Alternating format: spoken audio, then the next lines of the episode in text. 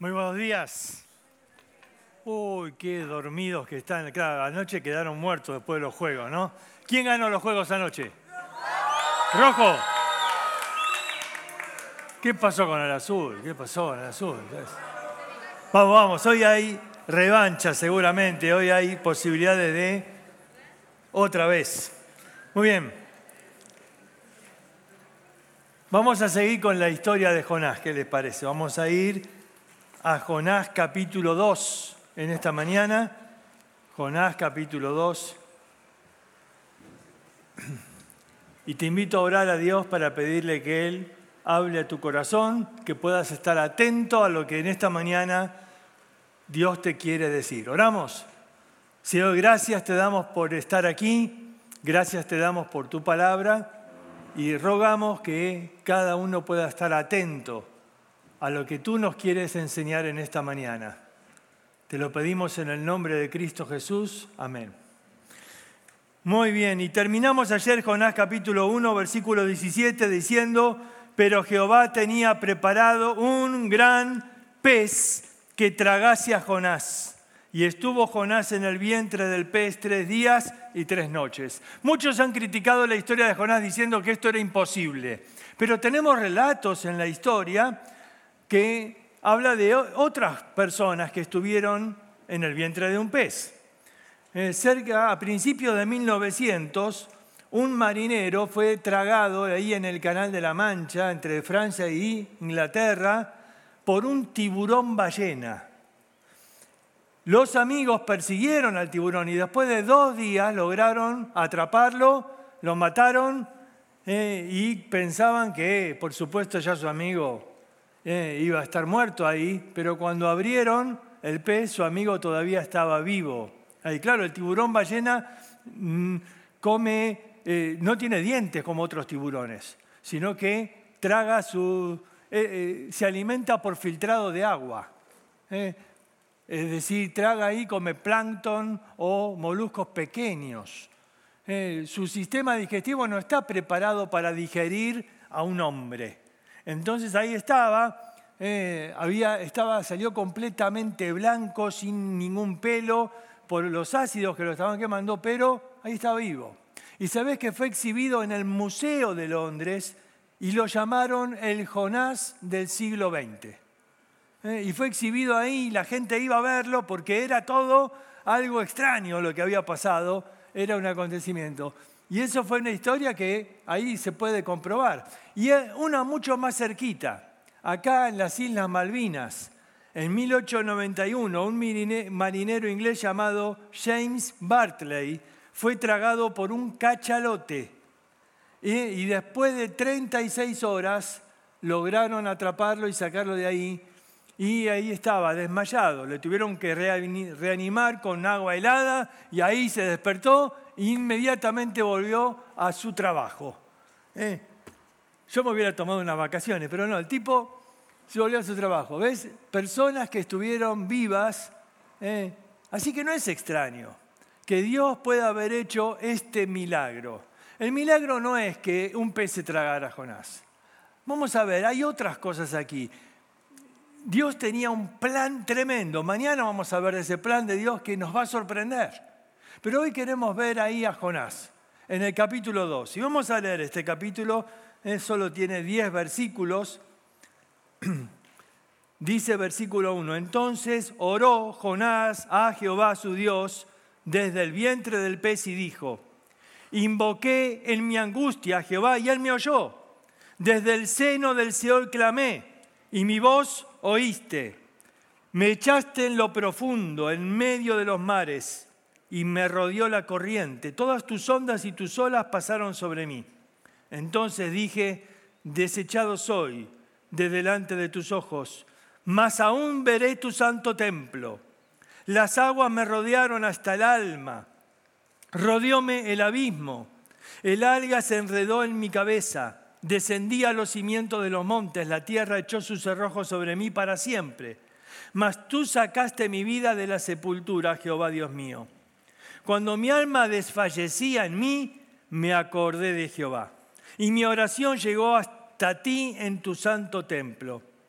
los que siguen vanidades ilusorias, su misericordia abandonan. Mas yo con voz de alabanza te ofreceré sacrificios, pagaré lo que prometí. La salvación es de Jehová. Y ayer veíamos cómo el profeta huyó de Dios. Pero hoy vamos a ver los pasos para volver al camino correcto. Los pasos para volver al camino correcto. Vamos a ver algunos pasos. En primer lugar, vamos a ver el peligro de las ilusiones. Luego vamos a ver la providencia divina.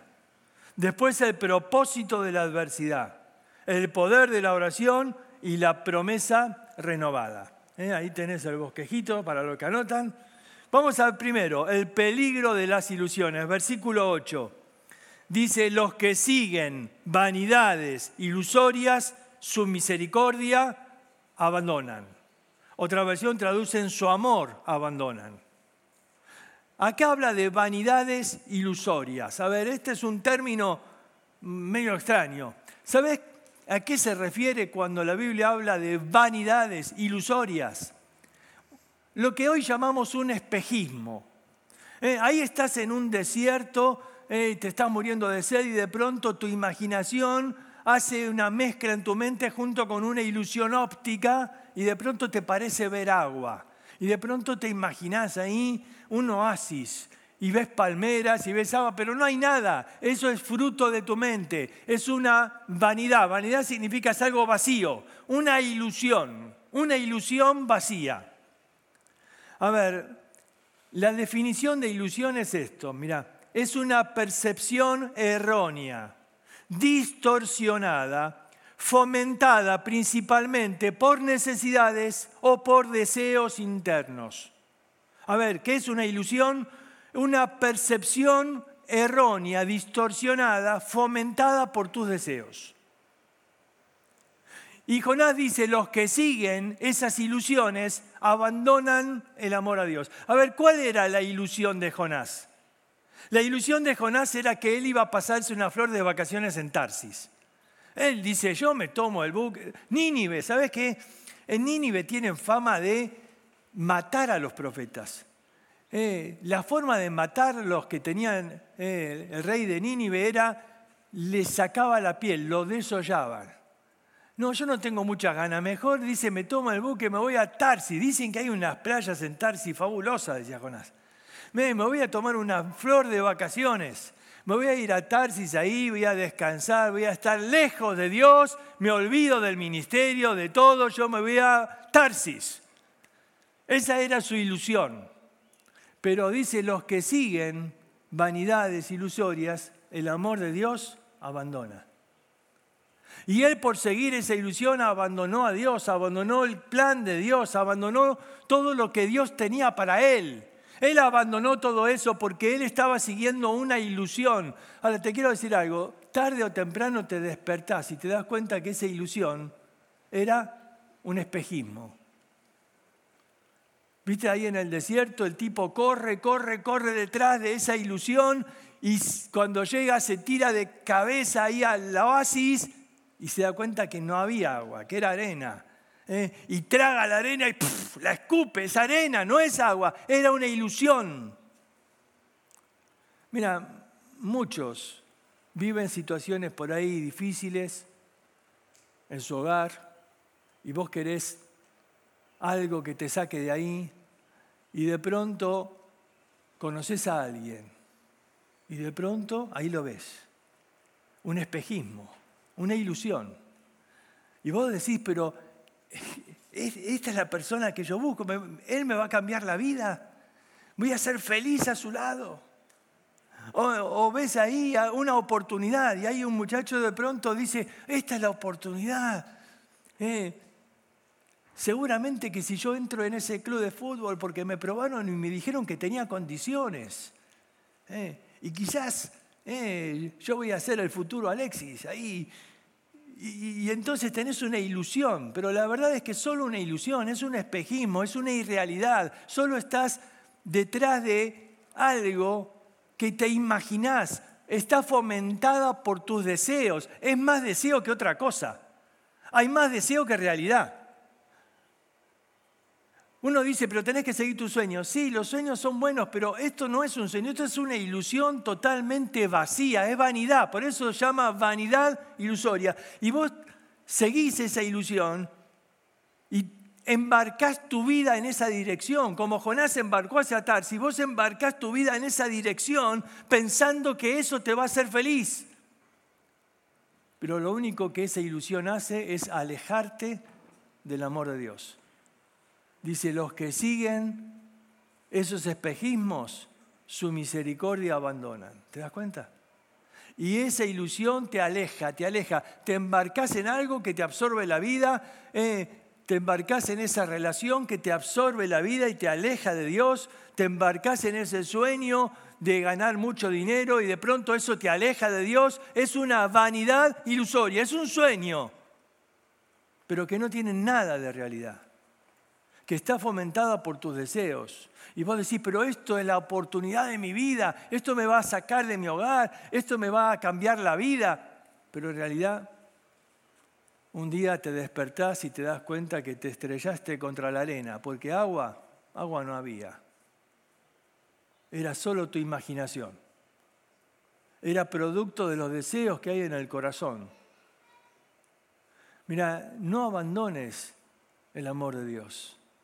Él te ama tanto que sí tiene un plan maravilloso para vos. Él sí tiene una vida apasionante. Una vida apasionante para vos. No abandones el plan de Dios por la imaginación de tu corazón. No abandones lo que Dios tiene preparado para ti simplemente por seguir una vanidad ilusoria. ¿Ves? El peligro de las vanidades ilusorias. A ver, vamos a ver el segundo punto. La providencia divina. La providencia divina. Fíjate ahí el último versículo del capítulo 1. Dice, Jehová tenía preparado un pez. No era un pez que pasó por ahí de casualidad. Dice, Dios tenía preparado un pez. Otra versión dice, Dios dispuso un pez. Es decir, Dios ordenó, colocó, Él diseñó ahí a ese pez en ese lugar para una función específica. Pero no es lo único que Dios hace acá en el libro de Jonás. Cuatro veces aparece este mismo verbo, preparó. Fíjate en el capítulo 4, versículo 6. Y preparó Jehová Dios una calabacera. Versículo 7 pero al venir el alba, al día siguiente, Dios preparó un, ¿qué? Un gusano. Y versículo 8, y aconteció que al salir el sol, preparó Dios un recio viento solano. Es increíble, Dios utilizando la creación. Mirá, Dios preparó un pez, Dios preparó una planta, Dios preparó un gusano, Dios preparó un viento. Dios dispuso un pez, dispuso una planta, dispuso un gusanito. Todo obedece a Dios, menos el profeta. Pero todo era obediente a Dios. ¿Vos te das cuenta que Dios puede utilizar lo que Él quiere? Él puede utilizar hasta un gusano. Mira, si puede utilizar un gusano, te puede utilizar a vos. Utilizó una vez una burra porque el profeta Balaam, ¿te acordás? Estaba dispuesto a hacer cualquier maldad y Dios dice, mira, la verdad, no te necesito, yo puedo usar este burrito. Sabes, en la Biblia encontramos que Dios es soberano y Él puede usar lo que quiere. Y Dios utilizó acá a un pez, Dios preparó un pez, pero yo quiero que te des cuenta que ese pez era la providencia divina, era la provisión de Dios. Ese pez no fue un castigo, ¿eh? ese pez fue el instrumento que Dios usó para salvar a Jonás. Mira, yo quiero que revisemos la oración otra vez. Presta atención conmigo, fíjate bien. Dice, versículo 1, invoqué en mi angustia a Jehová y él me oyó. Desde el seno del cielo clamé y mi voz oíste. Me echaste en lo profundo, en medio de los mares, me rodeó la corriente. Dije, desechado soy, mas aún veré tu santo templo. Descendí a los cimientos de los montes, la tierra echó sus rasgos sobre mí, mas tú sacaste mi vida de la sepultura. mas tú sacaste mi vida de la sepultura. Ahora, ¿dónde dice Jonás todo esto? ¿Dónde estaba? En el vientre del pez. Pero él está orando desde el vientre del pez y dice, Dios, gracias, me salvaste, me salvaste, me sacaste de la sepultura, me sacaste del fondo del mar. Pero ¿cómo? Si todavía estás en el pez. El pez fue la provisión de Dios para salvar su vida. Jonás estaba cayendo. Vos fíjate cómo él describe. Las aguas me rodearon, el alga se enredó en mi cabeza. Él está describiendo cuando él cae al fondo del mar. Él sentía, ya está, hasta acá llegué, acá me muero, se acabó todo. Y de pronto vino el pez y el pez fue el instrumento de salvación. Y él dice, gracias Señor, porque me salvaste, me sacaste del fondo, me, me salvaste. Él entiende que el pez fue, claro, no había submarino en aquel momento. Dios tuvo que utilizar pez. Un pez para llevarlo a Jonás de vuelta al camino que Dios tenía para él. El pez fue la provisión de Dios, la providencia divina. ¿Sabes? No hay casualidades para Dios. No es que justo da la casualidad que el pez pasaba por ahí. Se me está incendiando algo acá atrás, dicen, ¿eh? porque está saliendo humo. O prendieron la máquina de humo para dar efectos especiales. Pero estamos en el mar, no, no, no. La pifiaron con los efectos. Bueno, no importa. Solo si sale fuego avisen, ¿eh? Muy bien, entonces, Jonás estaba ahí y el pez no era una casualidad, sino que era la providencia divina. Era la provisión de Dios para salvar a su profeta y llevarlo de vuelta a casa, a donde tenía que estar. ¿Te das cuenta que Dios utiliza cosas para traernos de vuelta cuando nos alejamos de Él? Dios utiliza cualquier cosa, un pez, un gusano, para traerte de vuelta. Mira, muchas veces hay jóvenes que toman decisiones de alejarse de Dios y el camino de regreso nunca es fácil, nunca es fácil. No habrá sido muy cómodo la estadía en el pez, no habrá sido muy agradable, pero era el instrumento que Dios usó para traerlo de vuelta. ¿Te das cuenta? La providencia divina. Pero vamos a ver algo más. El poder de la oración. El poder de la oración. Perdón, me salté uno. El propósito de la adversidad. Versículo 7. Cuando mi alma desfallecía en mí, me acordé de Jehová. Y mi oración llegó hasta su santo templo. Cuando mi alma desfallecía en mí, me acordé de Jehová. Y uno dice, por fin, Jonás, por fin te acordaste de Dios. Ahora te acordás. Cuando mi alma desfallecía en mí, me acordé de Dios. Bueno, más vale tarde que nunca, dice. Por fin te acordaste, Jonás. Cuando mi alma desfallecía, ¿cuál es el propósito de la adversidad. ¿Por qué Dios permitió que lo tiraran a Jonás del barco y que él estuviera ahí a punto de morir en el fondo del mar? ¿Por qué? Porque Dios quería obrar para que Jonás llegue al punto de acordarse de Dios. Los que siguen vanidades ilusorias de pronto se olvidan de Dios. Y de pronto seguís tu ilusión y te alejaste de Dios siguiendo un sueño y de pronto te olvidaste de Dios. Y Dios utiliza la adversidad para que llegues al punto en tu vida donde te acordás de Dios. Cuando mi alma desfallecía, ahí, ahí me acordé de Dios. Mira, yo estaba en el club bíblico y habíamos ganado un muchacho para Cristo, que venía de una familia judía y toda una situación, padre ateo. Y él tuvo una conversión tremenda y siguió a Cristo y estaba ahí bien animado y él prometió servir a Dios y todo, pero después las vanidades ilusorias. Y empezó a seguir otro camino y se compró una moto y estaba ahí entusiasmado y tenía un nuevo trabajo y decía voy a ganar mucha plata y ahí iba con su moto para todos lados. Y una noche nos llaman de la familia. Había chocado con su moto. Fue tan grande el golpe que el casco se partió y se partió también la cabeza. Y ahí estaba internado en el hospital. Y fuimos a visitarlo. Había estado en una operación para reconstruir su cráneo. Y estuvo dos días que no se sabía si iba a vivir o a morir. Y después de dos días, él recobra la conciencia. Eh, y ahí entonces pudimos hablar con él. Y él nos contó lo siguiente. Cuando yo estaba aquí en la cama, mi cabeza partida, comencé a tomar conciencia y ahí oré a Dios, ahí me acordé de Dios. Y le dije, Dios, si me sacás de esta, yo prometo voy a servirte.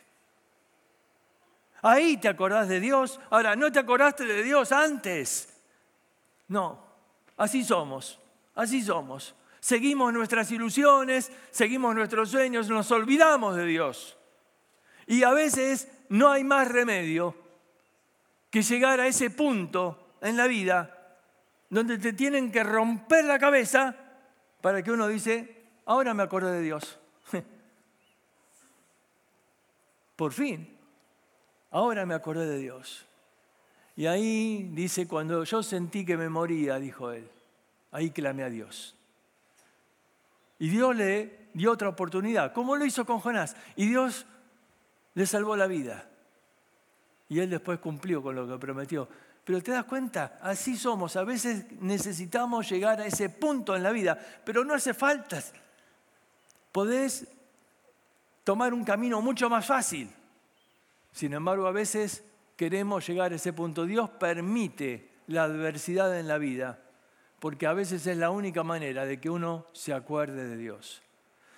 Vos fíjate que Jonás no está enojado con los marineros que lo tiraron al agua. Jonás no está enojado por la tormenta. No, no, él reconoce a Dios. Él reconoce que Dios usó todo eso.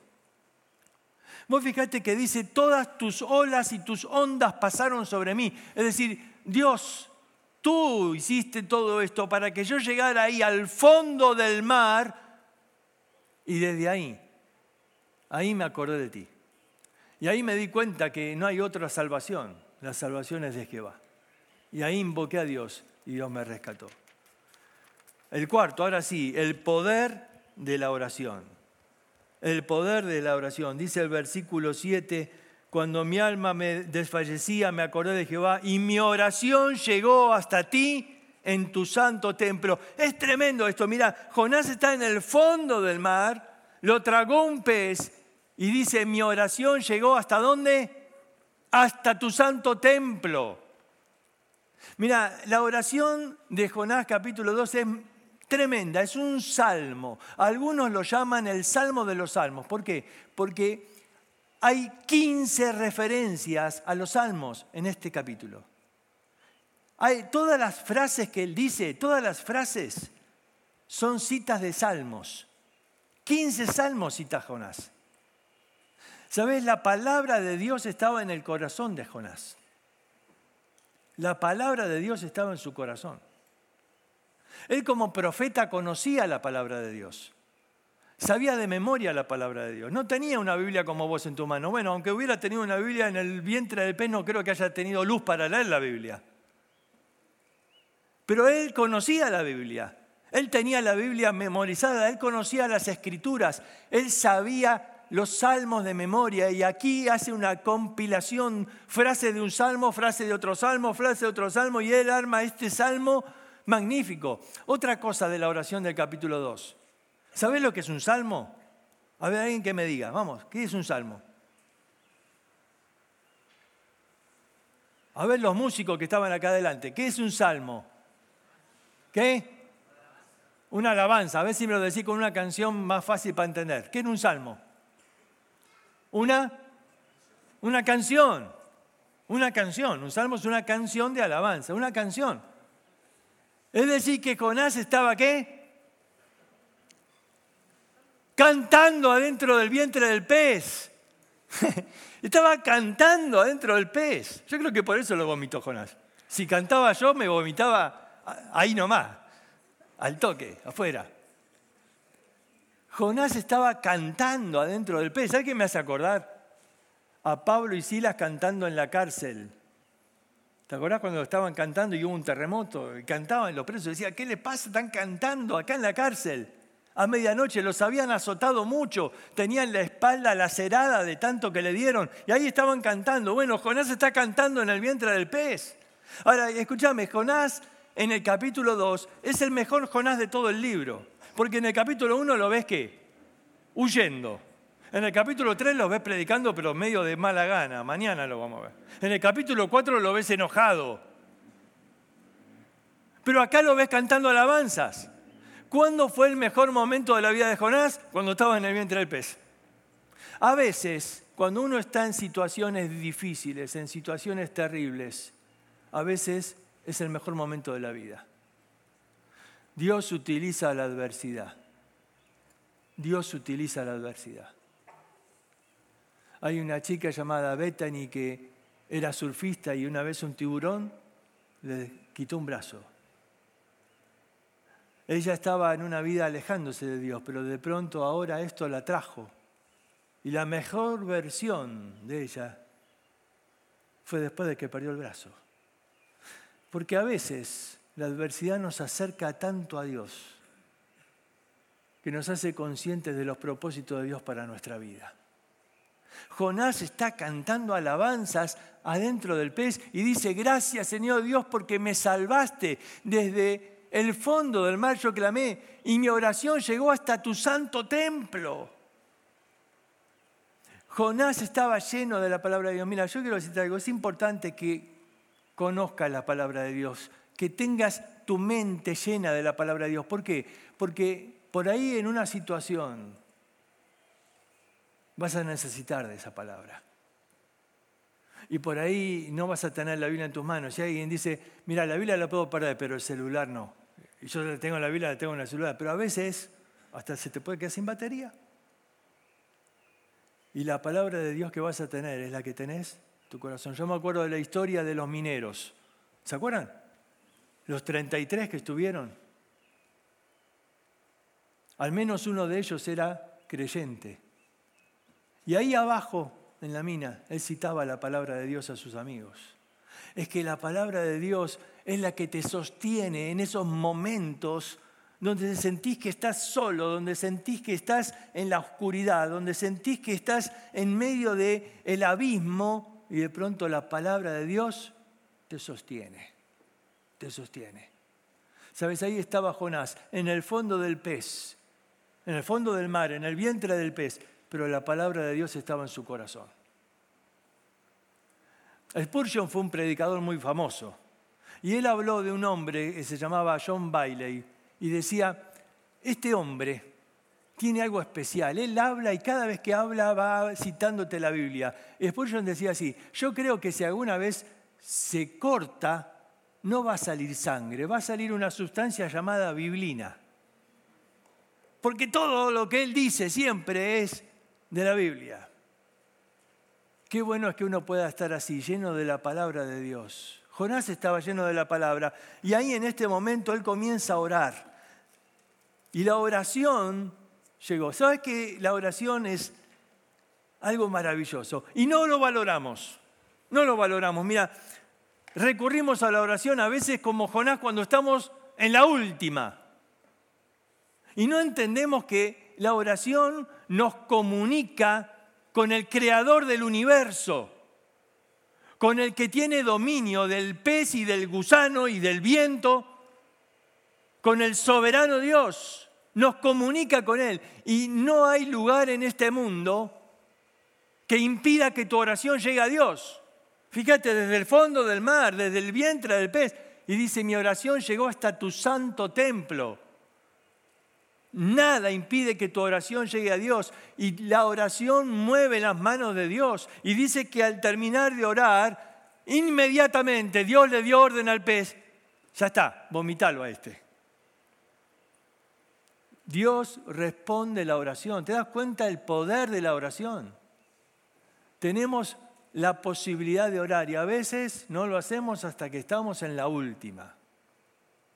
Pero Dios responde la oración, Dios escucha la oración, no importa qué tan lejos estés de Él. No podía estar más lejos Jonás.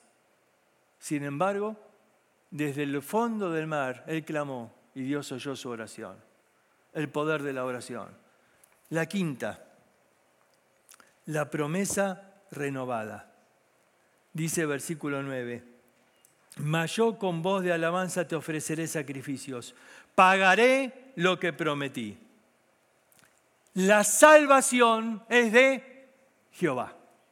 A ver, pagaré lo que prometí, la promesa renovada. ¿Qué es lo que prometió? Bueno, Jonás era un profeta. Cuando uno era profeta, ¿qué era lo que prometía? Yo voy a hablar tu palabra, Dios. Yo voy a ir donde tú me envíes. Eso era lo que uno promete. Señor, yo voy a ser tu vocero. El profeta era el vocero de Dios. Literalmente la palabra profeta significa la boca de Dios. Dios hablaba por medio de su profeta. Y el profeta prometía, Señor, donde me mandes, yo voy a hablar tu palabra. Eso era lo que prometió, pero Nínive no, no, no, Nínive no, me voy a Tarsis. Y ahora el pez lo trae de vuelta y Jonás dice, pagaré lo que prometí, pagaré lo que prometí. Hay una renovación de sus promesas. ¿Te pasó que has prometido algo a Dios? Quizás viniste a otro campamento y pasaste a un fogón, a una fogata, y ahí prometiste algo a Dios. ¿Lo cumpliste? Quizás muchos se olvidan de lo que prometen. Por eso Salomón dice en Eclesiastés, mejor es que no promete, no que estés prometiendo cosas y después no las cumplas. Pero prometemos cosas a Dios y después nos olvidamos. Jonás dice, pagaré lo que prometí, voy a cumplir. Hay una renovación de su compromiso. Pero termina diciendo las salvaciones de Jehová. Mira, termina aprendiendo una lección que es fundamental para él. La salvación es de Jehová. ¿Qué significa esto? Si Dios pudo salvarme aún siendo yo el profeta más cabeza dura del mundo, más necio, que traté de huir de Dios sabiendo que es imposible huir de Dios. Si Dios me puede salvar a mí, quizás también pueda salvar a los de Nínive. Las salvaciones de Jehová. Él aprende esta lección. Mira, eh, parece imposible. ¿Cómo te va a salvar Dios desde el fondo del mar? ¿Cómo va a salvarte? No hay posibilidad alguna de que te salve del fondo del mar. Sí, hay, para Dios sí. Él mandó algo insólito. Dios es así, Él tiene mucha creatividad y utiliza instrumentos que jamás nos imaginamos. Utilizó un pez. Y el pez fue la salvación. Y el pez lo recogió de ahí del fondo y lo llevó. ¿Sabe dónde lo vomitó? Mañana vamos a ver. Ahí cerquita de Nínive.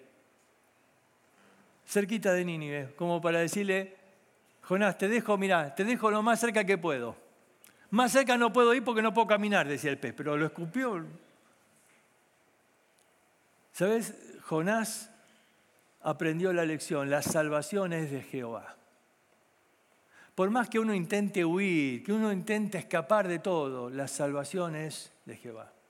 Una vez conocí la historia de, de un hombre que que me enseñó esto, que la salvación es de Jehová. Estaba invitado a una conferencia en Costa Rica y pasó algo muy insólito ahí. Cayó un hombre a una reunión que me contó su historia. Él era de Cuba. En la época que de Cuba se escapaban por cualquier medio. ¿Viste? Cuando salían haciendo balsas para ir hacia Miami.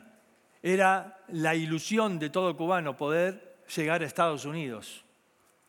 Y este hombre trabajaba en el aeropuerto. Y él trabajaba en la parte de despacho de las cajas y de las valijas y todo eso. Y una vez vio una oportunidad. Había una caja que era grande. Y él se le ocurrió en ese momento. No fue todo un plan hecho con tiempo, sino que vio la oportunidad.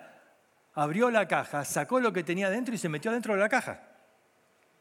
Y él dice, listo, acá me voy a Miami. Lo pusieron la caja en el avión y cuando estaba ahí el avión, el avión empezó a despegar. Y ahí este hombre empezó a tomar conciencia. ¿Conciencia de qué? Que donde está el equipaje no hay aire y hace mucho frío, no mantienen ese lugar. eh, cuando vos estás en un avión, eh, está climatizado, porque a esa altura, ¿vos sabés qué temperatura hace? A 30.000 metros sobre... ¿Sabés qué temperatura hace? 50, 60, 70 grados bajo cero. Y este hombre decía, me voy a congelar acá y no voy a tener aire. ¿Qué hice? ¿Qué hice? Me, me muero acá, me muero. Y en ese momento, por los nervios, por la tensión, el pánico que le agarró, no podía respirar. Y él pensó, me, está, seguro ya se está acabando el aire, me voy a morir acá. ¿Y qué pasó? Ahí me acordé de Dios, como todo. Ahí uno se acuerda de Dios y oró a Dios. Oh Dios, Señor, yo no sé lo que hice, pero si existe Dios, porque él ni siquiera dice, estaba seguro si Dios existía, pero dice, Señor, dame una oportunidad, salva mi vida. Y de pronto se empezó a sentir mejor. Y él comenzó a ver por las endijas de la caja, espiando así, y vio que al lado suyo había otra caja de esas que llevan una mascota. Claro, cuando alguien despacha a un perrito, una mascota, entonces mandan climatización, mandan aire y mandan calefacción para que la mascota pueda vivir. Y gracias al perrito vivió él. Y resulta que llega el avión, pero el avión no iba a Estados Unidos, el avión iba a Costa Rica. Y sale del aeropuerto, bajan las cajas y de pronto ven que algo se mueve en la caja. Los tipos, no, ¿qué le pasa? Abren así, ven al, al hombre este adentro. Y entonces un hombre que trabajaba ahí en el aeropuerto, justo ahí recibiendo el equipaje, era creyente y estaba apurado porque él quería venir a la conferencia. Y el, el, hombre que manda ahí le dice, no, no, no, usted no se va, tiene que ubicar a este hombre en algún lado. ¿Qué hacemos con este hombre acá? Eh, no tiene papeles, no tiene nada, entró en la caja, pero es domingo, dice él, ¿qué voy a encontrar hoy? Y entonces el jefe ahí de la zona le dijo, mire, hágase a cargo usted durante todo este día, mañana lunes lo presenta a las autoridades. Pero usted hoy es responsable de este hombre. Entonces este hombre creyente lo agarra al cubano y le dice, bueno, vas a tener que venir conmigo. ¿Y a dónde vamos? A la reunión. Y ahí lo trajo a la conferencia. Del avión a la conferencia. Y ahí escuchó la palabra de Dios. Y él aceptó a Cristo como Salvador. Y cuando vino a hablar conmigo de adelante y me contó su historia, yo no podía creer todo lo que escuchaba. Y dice, vos te das cuenta que hace tan solo un par de horas atrás te estabas muriendo en ese avión y Dios utilizó un perrito para salvarte la vida, para que puedas llegar a este lugar y puedas escuchar la palabra de Dios. Vos pensás que es casualidad, pensás que es la suerte, pensás que... No, no, es el Dios soberano que te trajo hasta acá para que tenga la oportunidad de ser salvo. ¿Por qué? Porque la salvación es de Jehová. La salvación es de Dios. Y él utilizó un pez para salvar a Jonás, un perrito para salvar a este cubano. Él utiliza los medios insólitos para que la salvación llegue a una persona. La salvación es de Jehová. Mira, tenemos que terminar ya en esta mañana. Pero terminamos con el último versículo. Y mandó Jehová al pez y vomitó a Jonás en tierra. Lo podría haber vomitado ahí en el agua, pero se hubiera ahogado Jonás. Dios mandó al pez para vomitarlo ahí en la tierra. El pez fue el instrumento de Dios para traer a Jonás otra vez al camino correcto. El pez fue el transporte. Jonás huyó y tuvo que pagar su boleto para irse a Tarsis. Dios lo trajo gratis. Viajó en primera clase, adentro del pez, bueno. Y Dios lo trajo ahí.